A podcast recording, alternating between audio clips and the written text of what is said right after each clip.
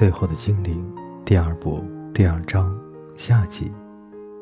也许走向那个小房间，一路惊起一群群的蝴蝶，穿过垂挂着花朵的攀援植物，在那个书架上有一本历史书，是伟大的埃尔杜因不知第几本传记，还有一本动物学，内容大概全都是想象出来的，比如有种非常高而瘦的牛，脖子非常长。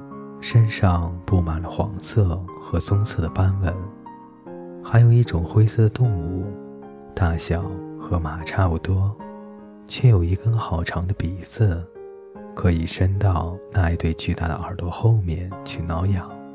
书柜上也有常见的精灵天文学，以及人类星象学，还有一捆非常老旧的羊皮纸，因为长了霉菌，都粘成了一大块。没有办法打开。在担任图书管理员的这十三年里，也许已经成为了处理旧羊皮纸的高手。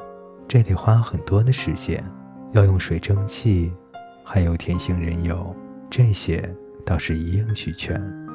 水蒸气来自火山，西边种满了甜杏树，而且约许的时间多到有时候不知道该做什么。只要有事做。都是好事，所有能看的书都看完了，所有能研究的都研究过了，所有能得到的也都得到了。也许不知道还能做些什么，什么时候才能不被怀旧的情绪淹没？他常常得很小心，不要让心思飘向蒙 Sir 和沙琴娜。谁知道他俩是不是还活着？如果还活着，他们一定结婚了，也许还生了孩子，也许他们跟孩子说过小精灵的故事，也许他们在等孩子长大才能动身来找他，也许他们不能跟任何人提起见过真正的精灵，而且这来回也太危险了，也许他再也不会有他俩的消息了。他一定不能够再想他们，这样太痛苦了。也许开始工作，先把羊皮纸浸泡在甜杏仁油里，再把整捆发霉的羊皮纸绑在一根棍子上头，吊在火山口上。现在只剩等待了。他坐了下来，双手抓住棍子，棍子很粗，上面布满了坑坑洼洼的痕迹。原先是蒙 Sir 的，也许闭上了眼睛，沉浸在回忆里。他对母亲有一丝记忆，一个微笑，一点声响。外婆却深深地印在了脑海里。他所有的悲伤，以及所有他教过的事情，再来就是两个人类，沙琴娜和蒙 Sir，他们的快乐。他们的勇气，也许因为有这些回忆而微笑，但紧接着心里就充满了感伤。微笑消失了，像酷寒来袭留下的最后一根小草。他满心渴望友情和柔情，另外还有一种微弱、难以琢磨的感觉。他不知道那到底是什么，只能说是种不明确的感觉。难以形容，是从那天早上才开始的。他不知道会变成什么样，所有的一切和相反的一切都有可能发生。他和蒙 Sir 与沙琴娜在一起的日子里，充满了恐惧、希望、绝望、饥饿、快乐与喜悦。而现在，所有的这些日子，从早到晚，年复一年。季复一季，无尽的季节交替，始终都一样，全都充满了花瓣儿、粉红色与完美。一天天过去，对不完美的希望变成了遥不可及的幻影。即便烂泥、大雨和饥饿也让他充满了渴望。表面上，他思念沙琴娜与蒙 Sir 那两个捡到他、救了他、爱他的女人与男人。可是，等他细细思量，才发现自己怀念的应该是那种不完美。他思念蒙 Sir 和沙琴娜，他怀念自由自在的日子。龙问他：“你在忙些什么？”约许回答说：“没有什么。”那可以过来来这边坐坐吗？那我就不会觉得太孤单。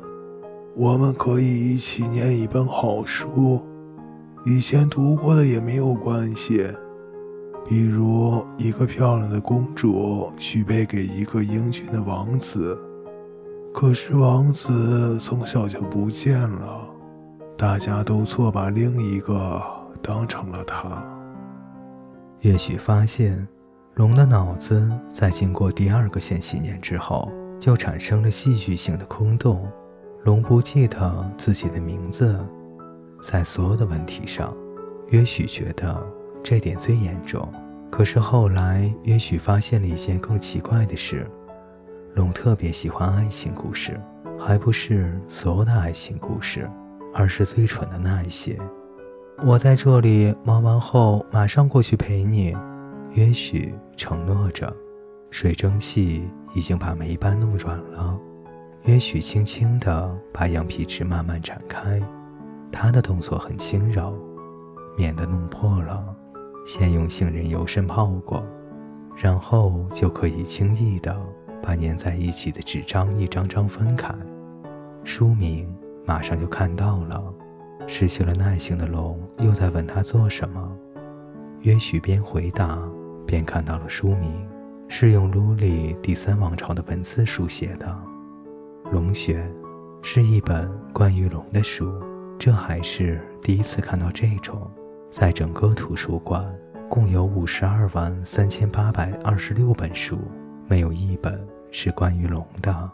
五十二万三千八百二十六本书，从天文学到炼金学，还有气象学、地理学，如何钓鱼，怎么做腊梅酒，其中包括一千一百零五本是烹调蘑菇的食谱，一万八千四百三十六本是爱情故事。